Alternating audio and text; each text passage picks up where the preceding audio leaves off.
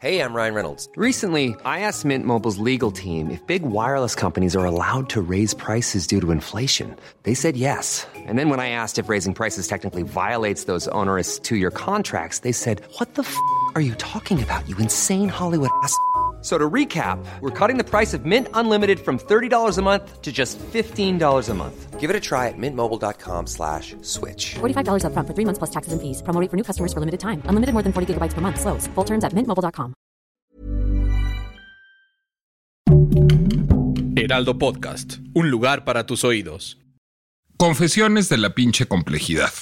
Para la pasada emisión que dedicamos a la portada de Michelle Rodríguez en Marie Claire, hubo una larga discusión entre el equipo de la pinche complejidad de si invitábamos a la interpelada, es decir, a Michelle Rodríguez, a participar de la discusión o no. Y al final yo dije que no. Y pues en un abuso de poder no, me hicimos caso y no invitamos a Michelle Rodríguez. Expliquemos por qué no invitamos a Michelle Rodríguez, de quien tengo la mejor opinión, que es además cercana no solo a amigos queridos míos, sino a mi hermano, y a quien hubiera sido muy fácil conseguir para que viniera al programa, porque este programa se llama La pinche complejidad. Justamente tener al protagonista de una historia que es compleja, justamente escuchar el testimonio de viva voz de la protagonista de la historia hubiera impedido poner en juego otras perspectivas. Y yo no quería hablar solo de la gordofobia, yo quería hablar de la gordofobia, quería hablar de la obesidad como problema de salud pública, quería hablar de las distintas narrativas culturales construidas en torno a la obesidad y por eso decidí que era mejor hacerlo solo a partir de lecturas, opiniones y referencias de la más diversa índole y no centrar la el podcast en una sola narrativa. Quería que hubiera varias narrativas en conflicto justo para exponer una idea compleja de lo que estábamos planteando.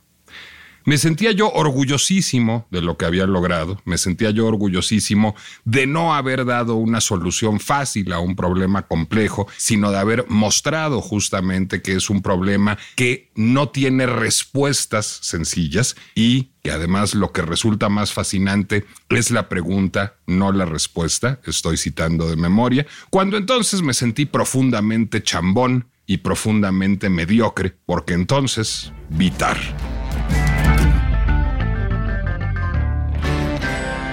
Soy Nicolás Alvarado, me da mucho gusto darles la bienvenida a un episodio de La pinche complejidad que está dedicado a una de las películas que están nominadas al Oscar, pero que no hablará de ella desde esa perspectiva, desde perspectiva de quién crees que tenga más chance y tú crees que se va a llevar mejor actriz Kate Blanchett o Michelle Yeoh. Esa discusión no la vamos a tener aquí porque es divertida, pero no es compleja, sino a partir de la posibilidad de TAR de plantear preguntas extraordinariamente complejas, extraordinariamente fascinantes sobre temas que nos habitan hoy en día. Yo soy, y eso hizo que tuviera un guiño hacia mí la película desde el primer momento, un frecuente lector de la revista The New Yorker, igual que nuestra invitada de hoy, es una de las tantas aficiones que compartimos, por eso me dio mucho gusto que la película haga el guiño a los lectores del New Yorker de presentar a Adam Gopnik en su segunda secuencia entrevistando a Lydia Tarr, el personaje que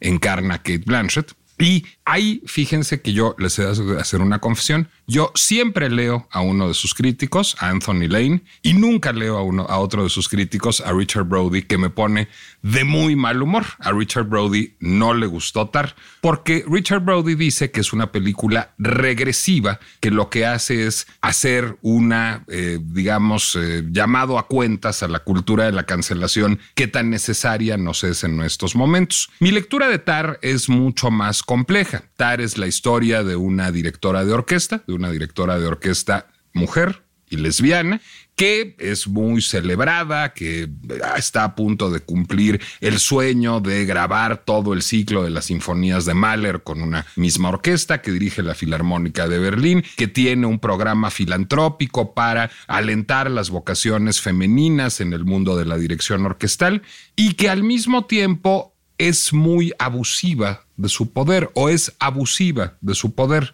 Lo es en términos académicos cuando va a dar una clase eh, en Juilliard, pero lo es como madre de familia, lo es como esposa, lo es como jefa de su asistente, lo es quizás en términos sexuales y lo es sin darse cuenta. Y esta gran reflexión sobre el poder y el ejercicio muchas veces inconsciente del poder que hacemos da pie a cuestionarnos muchos de nuestros propios comportamientos y de los comportamientos de los demás. Lo más hermoso que ha dicho al respecto Todd Field, el director de Tar, que me parece una película notable, es que Lydia Tar es una hipócrita y lo es tanto como lo somos todos. ¿Tú estarías de acuerdo con esa lectura del personaje, queridísima Fernanda Solórzano? Hola, Nicolás. Eh, bueno, de una vez te agradezco todo lo que te tendría que agradecer, no lo que tendría, lo que me gustaría agradecerte, pero no quisiera que se me fuera el tiempo diciéndote todo lo que te quiero y el gusto que me da volver a estar platicando contigo, eso ya lo sabes, y si no lo saben quienes nos escuchan, bueno, lo siento que, es más mejor que saberlo. Bueno, te agradezco mucho que, que, me des oportunidad de platicar contigo de esta película que sí es fascinante, pero voy a contestar a tu, a tu pregunta. Yo creo, estoy totalmente de acuerdo con, con Todd Field. Creo que una de las cosas que se han pasado por alto de, de es que eh, en realidad creo que es el retrato de todos nosotros y que simplemente lo que hace la película es mostrar qué pasa cuando una persona que tiene ese tipo de comportamientos que repito creo que son inherentes a la condición humana, ser contradictorio, eh, tener puntos ciegos, no, eh, no darte cuenta de que aquello que pregonas es lo primero que, que desacatas y que no haces. Todo eso lo hacemos todos, pero este personaje tiene una lupa encima, ¿no? por su condición eh, profesional, por el éxito que ha alcanzado hasta el punto en el que nos muestra la película y eso, bueno, por supuesto que, que entronca con el discurso de la, de la cultura de la cancelación. Algo que voy a rescatar, algo que decías tú hace rato que no íbamos a mencionar brevemente, que es el tema de los, de los Oscar. Yo en un principio pensé que esta película, claro, podía ser nominada Kate Blanchett, pero nunca pensé que llegara a ser nominada entre las películas, entre las 10 mejores películas, por el, porque creo que mucha gente la lee como la lee Richard Brody, que yo también, bueno, hace mucho tiempo yo no estoy, yo no entiendo bien desde dónde lee las películas, pero eh, pues, eso es también interesante leerlo porque... Desde el token woke del New Yorker, ¿no? Pues es extraño, porque, bueno, no, no, me, no, no, no me lo hubiera parecido, no me hubiera parecido un, un, un crítico que, que fuera a virar hacia esa dirección, pero creo que mucha gente la está leyendo, sí, como una, como una por un lado como una película que critica la cultura de la cancelación, pero una buena otra parte de, los espectadores la lee como lo contrario, la lee como una fábula de cancelación. Y creo que es ese otro lado de la película que una de las cosas maravillosas que tiene es que se puede leer desde tantos ángulos. Creo que ese, supuesta, esta supuesta fábula de cancelación es lo, es lo que la hace estar entre las nominadas, porque creo que la academia, sus miembros, en fin, quienes votan, no, no votarían o no incluirían una película que llamara a cuentas a la cultura de cancelación. No sé si me estoy explicando. Eh, creo que esta, esta, este, esta, doble naturaleza de TAR, esta ambivalencia que creo que es deliberada y que es muy bien lograda por Todd Field, pues se concentra en la, en la ya famosa secuencia de la clase de Juilliard, ¿no? compártenos esa secuencia. bueno, pues eh, no, no, no, no voy a resumir la película porque es, es imposible de hacerlo, pero bueno, en algún momento eh, esta, esta gran directora de orquesta es invitada a dar una clase en la famosísima escuela de Juilliard en Nueva York y eh, sus alumnos son nuevos, en tanto ellas no son nuevos, son desconocidos para ella, en tanto ella es una, una profesora invitada y eh, se está hablando del tema de la ejecución, de cómo ejecutar a los clásicos, de cómo interpretarlos. En tanto, todos los que están ahí estudiando van en algún momento aspiran a ser directores de orquesta. Corrígeme si estoy diciendo algo que no, sea de la escena. ¿no? Y eh, cuando invita eh, Tar a uno de los alumnos a, a interpretar una pieza de Bach, este le dice que se opone a pensar en Bach porque no le gusta su música. Ella se extraña, le dice, ¿cómo que no te gusta su música? Y él le responde, no, porque siendo una persona BIPOC, que es como es la abreviatura o, el acrónimo que se usa para referirse a personas eh, indígenas, negras o latinas, algo así. Sí, a, cualquier persona, digamos, de color distinto al blanco. Exactamente, que además es muy interesante que ese mismo término también ya está bajo la metralla por las mismas personas a quienes aplicaría, porque dicen que entonces los están reduciendo a una categoría. son todas estas bifurcaciones súper interesantes que nacen de, sí, de, de, las categorizaciones que eh, yo creo que no son tan, tan adecuadas, pero bueno, ese es otro tema. Y él le dice que por ser esa persona se opone a escuchar, ya no se diga a interpretar o ejecutar o dirigir la obra de un de un misógino, ¿no? Entonces, bueno, eh, Lidia Tar, visiblemente desconcertada o molesta o quizá harta de escuchar discursos al respecto, a discursos sobre cómo ciertas personas se oponen a reconocer la obra de escritores, eh, artistas en general, con base en su identidad de cualquier tipo. Eh, en un principio intenta ser poco, intenta contener esta, esta esta ira arrogante, así la llamaría, ¿no? Que la, que la, que la, no sé si la identifica, pero que es parte de su personalidad y le dice que sí, que bueno, que eh, todos podríamos cuestionarnos si estaríamos de acuerdo con lo que piensan o sienten, pues este grupo de compositores blancos de siglos pasados, este, que pues eran mojigatos, iban a la iglesia, tenían valores totalmente distintos a los nuestros para concluir que podría ser que no, que no estuviéramos de acuerdo con sus valores y con su identidad, y sin embargo que en el momento en el que uno se enfrenta a su obra no puede más que reconocer la grandeza de esta obra, ¿no? Y eh, este chico se resiste a se resiste a ese argumento, no lo toma por bueno y vuelve a vuelve a repetir que él no lo haría y entonces Star pierde el control, creo. No es una mujer que pierde el control, ella cree que está en control en ese momento, pero eh, comienza a insultarlo eh, un poco a título personal, diciéndole, bueno, si lo que va a quedar de ti es tu obra, tú crees que dentro de no sé cuántos siglos alguien te va a, recordar por lo que eres ahora, lo cual es, sí es un poco denigrante. Y entonces este chico... Perdón, te voy a interrumpir para añadir el otro insulto que es clave. Y si reduces a Bach a su vida sexual, su perfil racial y eh, sus cuitas personales, corres el riesgo de ser tú mismo reducido a lo mismo. Ese argumento es implacable. Es implacable y no sería un insulto, sino de pronto lo planteara como una, como una pregunta hacia el resto de, las, de, los asistentes, diciéndoles, tú, ¿crees que tú vas a poder pasar esa prueba? Es decir, ¿tú crees que por tus características identitarias vas a poder trascender? Lo cual es casi una pregunta retórica, ¿no?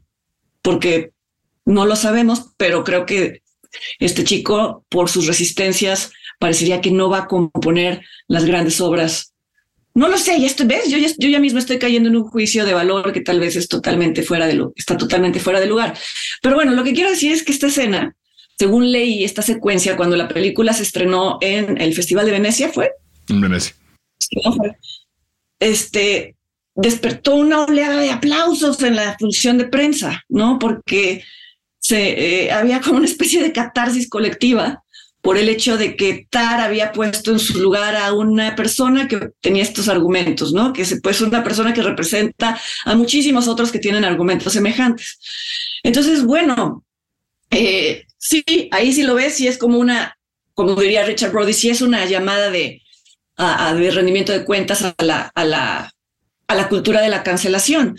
Pero yo creo que la forma en la que está ejecutada, que creo que es lo que muchas veces se pierde de vista, cómo está ejecutada una escena en donde, vamos, hay un insulto objetivo, ¿no? Yo creo que yo estaría de acuerdo con los argumentos de Lidia Tar y sin embargo no se trata de lo que yo crea, sino de cómo está planteada la escena. Es muy ambivalente en ese sentido. No, no puedes, no puedes aspirar a comunicar a otros tu punto de vista si lo haces haciendo argumentos personales y esto aplica a todas las discusiones que se están llevando a cabo en este momento y a todos los temas. No, no sé qué opinas. Déjame eh, revirarte con este, digamos, las confesiones psicoanalíticas, ya que hoy vengo confesional, que es cómo mm. viví yo ver esa escena. Y creo que a muchos y a muchos de los que estaban a lo mejor en Venecia ese día les pasó lo mismo. El personaje del joven estudiante BIPOC pangénero, no se nos olvide que además de ser BIPOC es pangénero, es una caricatura y es una caricatura hecha, digamos, con crueldad y conocimiento de causa. Hemos conocido personas, digamos, con discursos así de militantes y esquemáticos, sí, pero son pocas. La verdad sí es, sí está caricaturizado, digamos, el tipo del militante identitario.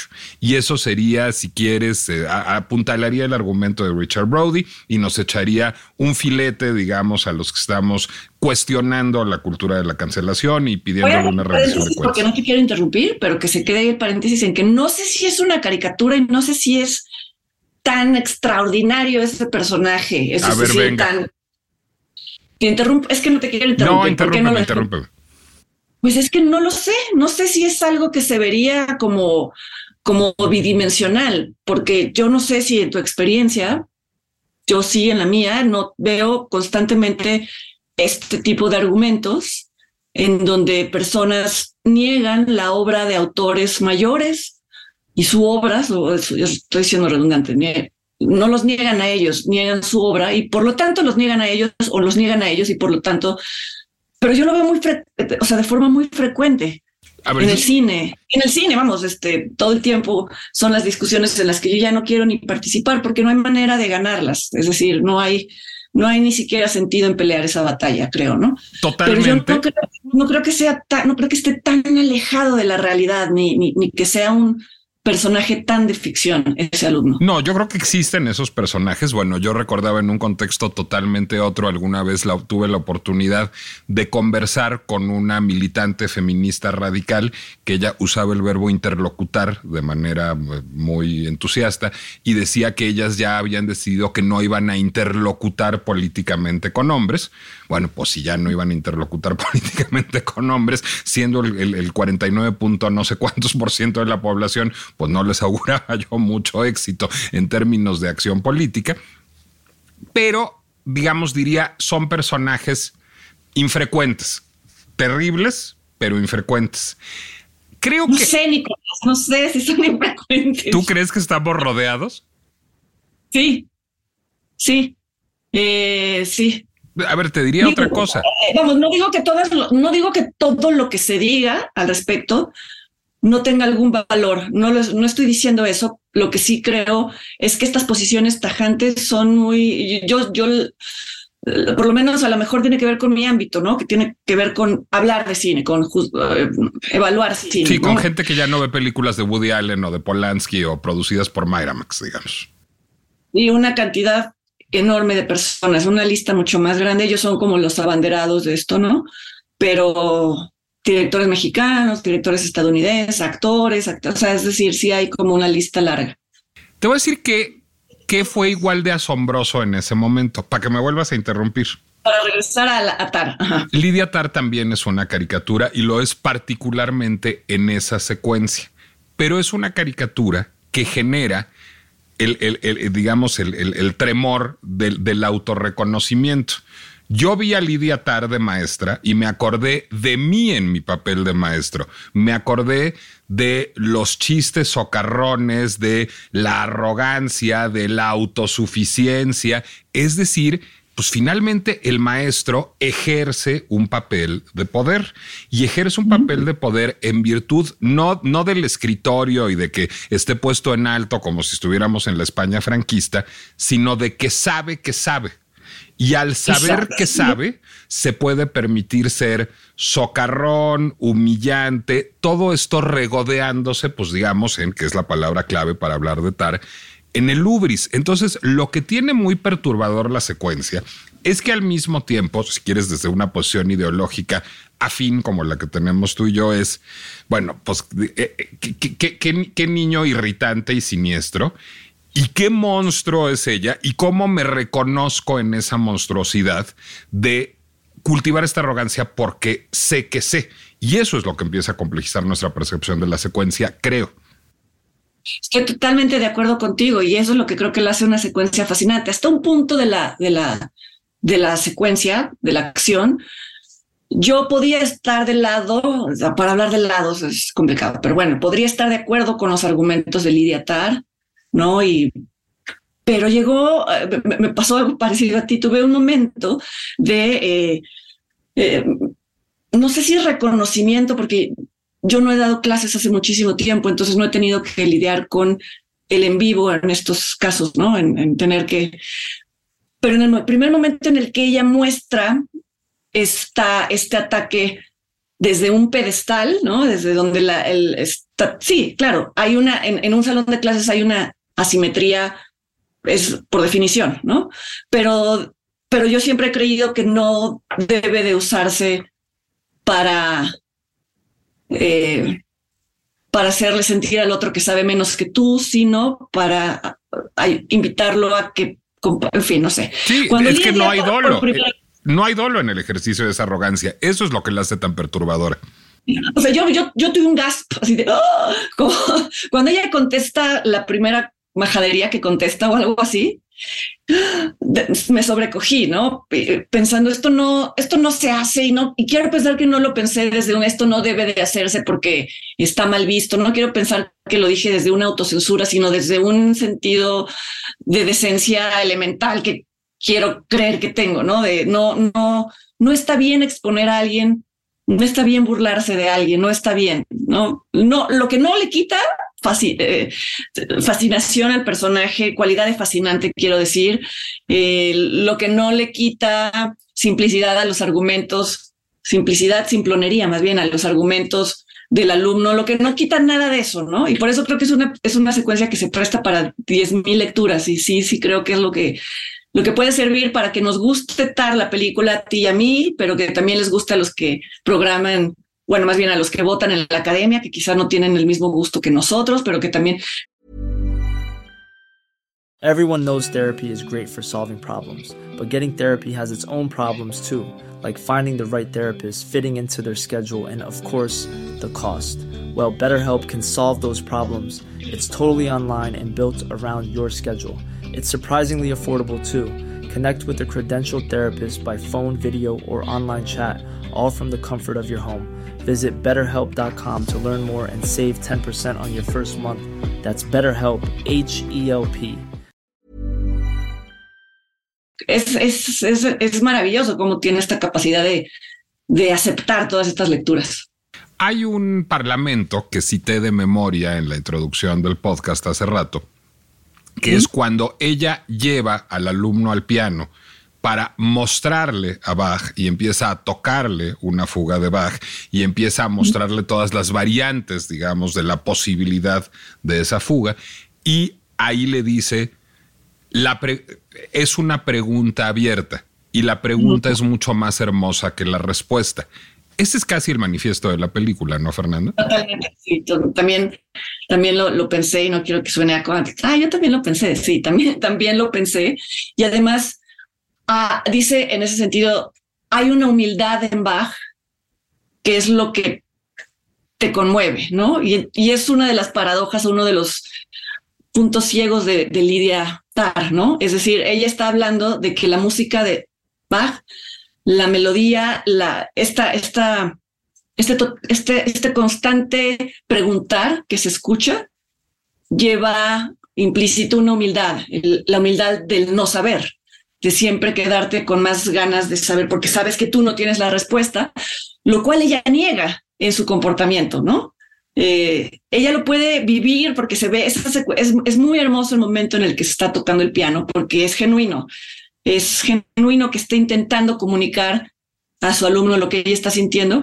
Y sin embargo, cuando se sale de ese ámbito, es totalmente, se comporta de una manera totalmente opuesta, lo cual es, es muy interesante y pretende siempre, está del lado de la música universal, de los valores humanos universales, pero cuando se trata de llevarlo a la práctica, hay una secuencia que a mí me dejó fría, es una escena, más bien es una toma, que es aquella en donde ve que sale, que su, su, vecina, su vecina que siempre le ha estado pidiendo ayuda para cuidar a una madre que está visiblemente enferma, finalmente ve que Lidia que sale la vecina con el cuerpo de la madre, ¿no? No sé si la recuerdas. Sí, claro. Porque la madre y se, se pega a la pared con un horror, con una especie de, de no aceptación de la muerte, de la mortalidad, y ve a los ojos a su vecina y no es capaz de decirle un lo siento, que es como la, la mínima expresión de empatía eh, humana, no lo sé. Y entonces eso, eso también es de las, de las dobles caras, de las caras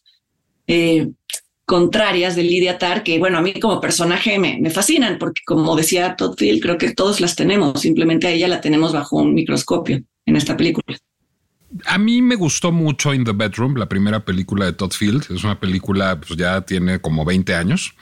Es una película que plantea, digamos, una, una ambigüedad moral si quieres, mucho menos universal, es mucho más excepcional la situación de la película un joven tiene un amorío con una mujer mayor que tiene hijos sin que a sus padres le encante la idea y termina muerto, termina asesinado por el marido en una reyerta en donde el, ex marido de la mujer mayor, en donde él está, digamos, tratando de defenderla de la violencia todavía intrafamiliar que tiene el ex marido con ella, si la recuerdo bien. La película, eh, no se la estoy spoileando nada, eso sucede como en la primera media hora o 40 minutos de la película, y la película es como lidian todos los personajes con esta muerte que pues no es por culpa de la amante, pero sí es por causa del amante, digamos, y, y eso es lo que la vuelve fascinante. In the Bedroom es una película chiquitita, es una película, digamos, moralmente fascinante en esos términos, pero que nos queda a todos muy lejos. Es decir, pues este, afortunadamente no nos andan asesinando a hijos todos los días, entonces no es algo que vivamos de manera cotidiana. Yo no vi Little Children, que sé que tú sí la viste, y Tar me parece que tiene en común con In the Bedroom este asunto de cómo se lidia con la realidad a partir de la ambigüedad moral y de pues digamos, factores que son contradictorios todo el tiempo en la vida y en donde no tenemos certeza de que no solo de qué pensar, sino de qué sentir. Mi pregunta es, tú que conoces mejor a Field que yo, este, es decir, has visto un tercio de su obra que yo no he visto, ¿cómo, cómo construye esas preguntas Field? Es decir, ¿Cómo, ¿Cómo, ha logrado convertirse en este cineasta de la ambigüedad que yo lo vería así, digo, a partir de las dos películas que le he visto? Voy a, voy a, volver a Tar, porque creo que ahí también se puede ejemplificar todo. Creo que también tiene mucho que ver en la construcción de los otros personajes, ¿no? En esta película, en Tar, si, si esta fuera una fábula de cancelación convencional, entonces las víctimas, entre comillas, serían todas personas que nunca tuvieron. O sea, y esto está cayendo, esto que estoy diciendo está cayendo en un terreno muy resbaloso, porque pareciera que voy a entrar en el terreno de culpar a las víctimas y no es así. Justo quiero a intentar demostrar que la película está fuera de ese discurso, en el sentido de que eh, las chicas, tanto la asistente como la nueva, la nueva chelista de la orquesta, que es totalmente beneficiada por Lidia Tar, porque le gusta, porque le interesa beneficiarla, como su esposa Sharon, que parecería que es la víctima total de todas las circunstancias.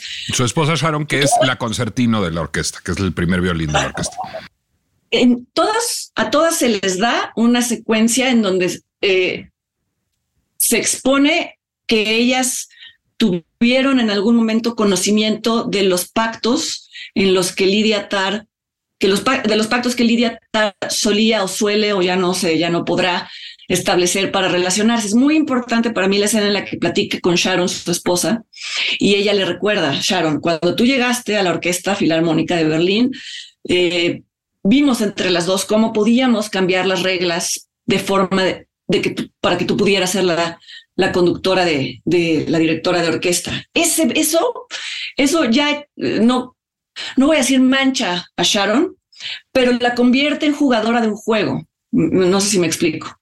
De un juego en donde no estoy, no estoy, no estoy juzgando, como porque entonces ya caería en el lado de, Richard Brody, ¿no? De decir todo el mundo debe de ser castigado, sino todo lo contrario. No estoy juzgando el hecho de que lo hayan hecho, estoy este, simplemente queriendo establecer que todos ahí, todas las chicas, todos ahí en algún momento aceptaron correr el riesgo de jugar cierto juego. Y al final se salió de control para todas las partes, ¿no? Pero no, curiosamente no hay un juicio moral en eso. Es decir, no por eso Lidia es menos culpable, no sé si siquiera si culpable es la palabra, no por eso las demás chicas eh, tienen menos razón en Francesca, la asistente, en delatar, en, en, finalmente revelar lo que los correos privados. Yo me pregunto, si hubiera sido ascendida al puesto que aspiraba, ¿hubiera revelado los correos que reveló? Es decir, siempre hay muchas preguntas que quedan sin responder porque, como bien eh, se dice en el diálogo que mencionas, lo interesante son las preguntas que se quedan sin responder, pero no solo está la compleja, son las otras tres, los otros tres personajes femeninos los que te muestran estas dos, pues no sé si son dos caras, porque es la misma, es la misma moneda, es la misma moneda de lo que somos todos. Entonces creo que a la pregunta de cómo Todd Field construye esta ambivalencia moral o ambigüedad moral, es creo que dejándonos ver que no hay eh, verdugos ni víctimas totales. Coincido plenamente con lo que acabas de decir. Una de las, digamos, virtudes que, que me parece que tiene la película es, para los que no la hayan visto, contextualizo rápidamente, la caída de Lidia Tar va a comenzar a partir de la develación de un probable caso de acoso, abuso sexual o intercambio de favores sexuales por favores políticos nunca va a quedar claro y creo que este es uno de los aciertos de la película. Es decir, sabemos que Lidia Tar tuvo una relación quizás sexual, seguramente romántica, con una becaria de su fundación, que en esa relación tanto su esposa como su asistente participaron a saber si como cómplices, como testigos pasivos o quizás como parte de un threesome o un foursome sexual, nunca va a quedar claro. Y fue beneficiada esta chica por esa relación sexual con Lidia Tar hasta que no, hasta que en algún momento esa relación terminó y esta chica quedó, digamos, muy despechada. Queda muy claro que hay un abuso de poder por parte de Lidia Tar. Ella es la que está en una posición de poder y la que puede jugar, digamos, sexual, musical y políticamente con, con todas a su antojo. Pero hay, digamos, en el caso de los otros tres personajes, una búsqueda de una agenda personal, de intereses personales a los cuales cumplir y una, digamos, aceptación consciente de las reglas de un juego de poder que es bastante perverso, como dice Fernanda. Creo que justamente presentar un entorno en donde las reglas del juego social y político están cargadas, están cargadas para que haya un abuso de poder. Y los seres humanos en nuestro cultivo de intereses mezquinos jugamos el juego, es lo que hace el discurso, digamos, bastante más, más complejo, más rico y me atrevería a decir que más útil. Es decir, no sé si ver este, The Harvey Weinstein Story, en donde vemos a este señor con su panzota que está acosando guapas por todas las suites de hotel del mundo eh, para hacer este, muy buenas películas, pero destruirle la vida a la gente, pues daría para discusiones muy complejas o daría para que eso redunde en cambios culturales o en cambios legislativos o en, o en cambios de cualquier tipo. Creo que al obligarnos a discutir, la película lo que hace es pues, ser mucho más útil para la posible resolución de un problema no solo moral, sino político. Sí, y, creo que en ese sentido, hablando de utilidad, si es que le queremos asignar esa función a la película, el desenlace también es, es importantísimo porque, por supuesto, para muchas personas esta expulsión del paraíso profesional, social, de reputación de Lidia Tar es la muerte, equivaldría a la muerte, ¿no? Porque si se identifican solamente con su parte profesional o con el estatus que al parecer Lidia Tar lo hacía en buena medida, pues sí es, puede ser eh, el equivalente a, al infierno. Pero este último, no sé, cuarto de la película, no quiero spoilear, pero, pero Usted pues, creo que no, pues bueno, no, porque no nos, nos estrenado, pero bueno, va a quedar muy claro en donde ella ya sabiéndose expulsada, por lo menos literalmente, de Berlín, ya no va a poder seguir nunca eh, tocando ahí, ya, lo van, ya la sustituyeron porque además comete una locura, eso sí, se, una especie de, tienen, eh, invade el escenario de quien ella considera una revista, también esa es otra discusión que podríamos tener, ¿no? Eh, pues se ve que su futuro profesional ya no va a estar en los grandes escenarios y es es enviada para restituir su carrera a un, a un es un país que creo que no se, no se especifica. Fue, fue filmada, las, fueron las secuencias filmadas en, en Tailandia, pero no se especifica qué país y, es. Y hablan Tagalog hasta donde entiendo, entonces podría ser Filipinas. Podría ser, ok. Y eh, pues sí, el escenario en el que aparece al final de la película para muchos podría ser la, expresión máxima de la, de la degradación, ¿no? Es, bueno, ya lo verán, pero bueno, eh, en donde ella como tal, como figura, parecería que no importa, es simplemente parte de algo mayor, pero ese algo mayor a la vez es algo totalmente mediático y que tiene que ver, o más bien no tiene nada que ver con la llamada alta cultura. Y sin embargo, yo percibo en Lidia Tar un cambio a partir de que regresa a su casa de infancia y tiene este reencuentro eh, a través de una pantalla y de un videocassette con Leonard Bernstein, que fue su tutor. Eh, se especula la película porque por supuesto es, ficción, y en donde ella vuelve a entender o vuelve a conectar con cuál es el significado de la música. Es la, es la única secuencia en la que la vemos a ella realmente mostrar un, un sentimiento, una emoción que no sea fingida o que no sea parte de sus 20 máscaras, ¿no? Yo siento que en esa escena hay algo que cambia en ella y que eso es lo que la lleva a ese otro país desde otro lugar. Yo no, no yo no siento que sea una, un castigo lo que sucede, siento que es una, un reinicio y, y, y, para cerrar hablando de cómo esta película podría ser útil, creo que la utilidad en todo caso en este tipo de películas o en este tipo de discursos o en este tipo de obras que traten este tema es qué se hace ahora, qué se hace en el momento en el que todo se cae, en el momento en el que uno o varios se dan cuenta del juego perverso que han estado jugando, de cómo eso ha contaminado sus propias vidas, de cómo eso no va a tener un buen final. ¿Qué se hace en ese momento? ¿Hay un futuro? ¿No hay un futuro? ¿Hay un aprendizaje? ¿No lo hay? ¿Hay una reinvención? ¿Es posible? ¿Es posible que los demás permitan que la haya? Creo que esas son las discusiones que debemos estar teniendo, ¿no? Porque lo otro, pues no sé, no sé si siquiera si es viable decir que alguien está totalmente cancelado. Yo, yo, yo estoy de acuerdo contigo y creo que la película está de acuerdo contigo, porque una cosa importante es que nunca vemos a Lidia Tar actuar con dolo. Hace muchas cosas malas, pero no, no, nunca hay esta, esta secuencia, digamos, en donde esté frotándose las manos como villano de los Keystone, de los Keystone Cops y diciendo qué mala soy, sino simplemente la vida le va poniendo una serie de oportunidades intelectuales, políticas, sexuales, financieras, artísticas, enfrente, y ella pues las va tomando, pues porque son, digamos, es, es lo que viene con el poder.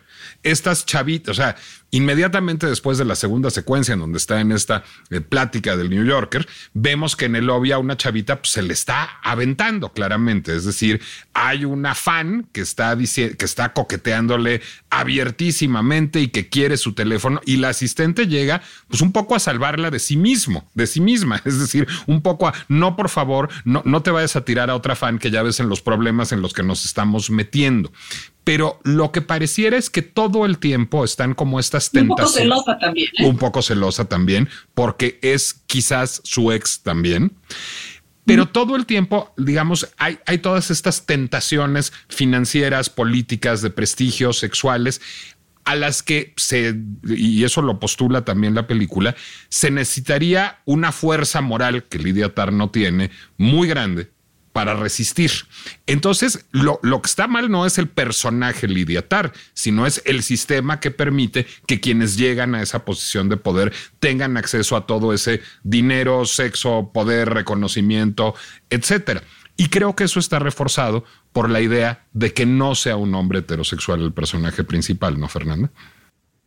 Sí, el tema del género es uno que nos llevaría a otro programa, ¿no? Porque dirías, bueno, qué curioso que no es un hombre, será el, eh, el, el, el, propósito de esto, es decir, a las mujeres también les puede pasar, pero a la vez no es una mujer prototípica, en fin, hay, hay, muchos, hay muchos factores que, que juegan ahí, pero claro, hay todo un, hay todo, ah, sí, sí, es un sistema alrededor que permite que Lidia Tar sea Lidia Tar. Hay un, hay un culto a la celebridad que creo que eso es lo que permite que existan Harvey o que existieran Harvey Weinstein y que sigan existiendo millones de personajes, bueno, no sé si millones, pero miles de personajes que aunque no lleguen a estos extremos, como no lo llegó Lidia Tar, ¿no? Pero hay quienes llegan a extremos más grandes, eh, están eh, beneficiados por esta, por esta ceguera colectiva, ¿no? Esta, este star-stroking que es impresionante como a muchas personas, y sigue, insisto, no es, no es necesario ni siquiera que se cometan abusos de ese tipo. Vamos, tú que has tenido roce con celebridades o con personajes, y no me refiero simplemente de así, televisión, cine, sino personajes literarios importantes y todo. Es impresionante como a quienes a veces buscamos una entrevista, ¿no? puedes esperar, pueden decir que te tienes que esperar 10 horas en el mismo lugar para esperar que suceda algo así, ¿no? Yo siempre he estado en contra de eso y no porque crea que mi tiempo es más importante, sino porque creo que esto crea una burbuja alrededor de ellos, en donde al final no ven lo que está, como no lo veía Lidia Tar. Lidia Tar cada vez que le eh, eh, mostraban que había faltado a una regla de conducta, se sorprendía, como tú dices, no había dolo en decir, sí, claro, este, me, lo voy a chingar o me la voy a chingar o lo que sea, sino como esto, pues, ¿qué tiene? Esto es normal dentro de mí. Porque claro, si hay, si hay un séquito de personas que te cargan el, el, abrigo, te abren las puertas, este, te sí, digo, claro que hay cosas que son entendibles y comprensibles y medidas de seguridad, pero hay otra cosa que está mal en el culto a la celebridad, que es que va de dos lados, ¿no? Va de quienes lo promueven, pero también de quienes lo, lo, lo, lo llevan a cabo. Y también por eso es la última secuencia, con este público tan extraño, con este público enmascarado, me parece una una secuencia magnífica como contrapunto del, del, público que está en la plática del New Yorker, que también tienen máscaras, también son estos neoyorquinos que en los que podemos incluirnos tú y yo, Nicolás, que se pueden este, deslumbrar con una figura. Sí, ¿no? Que se pueden, les pueden dar el beneficio de la duda a cualquiera de estas figuras literarias porque las, o del mundo del que sea de la expresión del arte, porque porque las admiramos y se ríen de todos sus chistes, aunque sean malos y demás, ¿no? Y curiosamente, la última secuencia invierte todo. La única que no lleva puesta una máscara ahí es ella. Es decir, hay, hay una total inversión de roles, ¿no? Ahí está desnuda, está expuesta. Lean el extraordinario texto de Fernanda Solórzano sobre TAR en letras libres del mes pasado y no estaba en digital cuando yo me hice la revista física. El texto todavía no está en digital, pero me imagino que ya está en digital el texto también, Fernanda. Se puede es de acceso libre, así que lo pueden ver en el sitio de la revista. Bueno, escuchen además cine aparte del podcast de Fernanda Solórzano, que es extraordinario. Léanla no solo en letras libres, sino Fernanda es muy elegante, a veces en Sight and Sound, a veces en Calle y Cinema. Y este, incluso fíjense, a, pesar de los pesares, diré que Fernanda Solórzano tiene un programa con Leonardo García Tzao en TV UNAM, que sería una de mis pocas razones para ver TV UNAM algún día.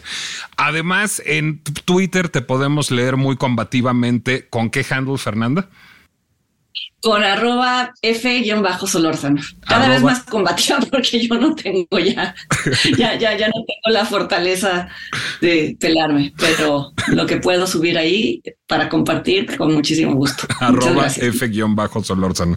Fernanda, muchísimas gracias. Y vean TAR, soy Nicolás Alvarado. Gracias por habernos acompañado en La Pinche Complejidad. Es una producción del Heraldo Podcast que pueden ustedes escuchar en Spotify, Apple Music, Amazon, Deezer, YouTube o cualquier lugar en donde escuchen podcasts. Mi cuenta de Instagram es Nicolás Alvarado Lector y nos escuchamos la semana próxima. Cuidado con el ubris, cuidado con la autosatisfacción, lleva rutas francamente adversas. Si no, pregúntenle a Lidia Tar.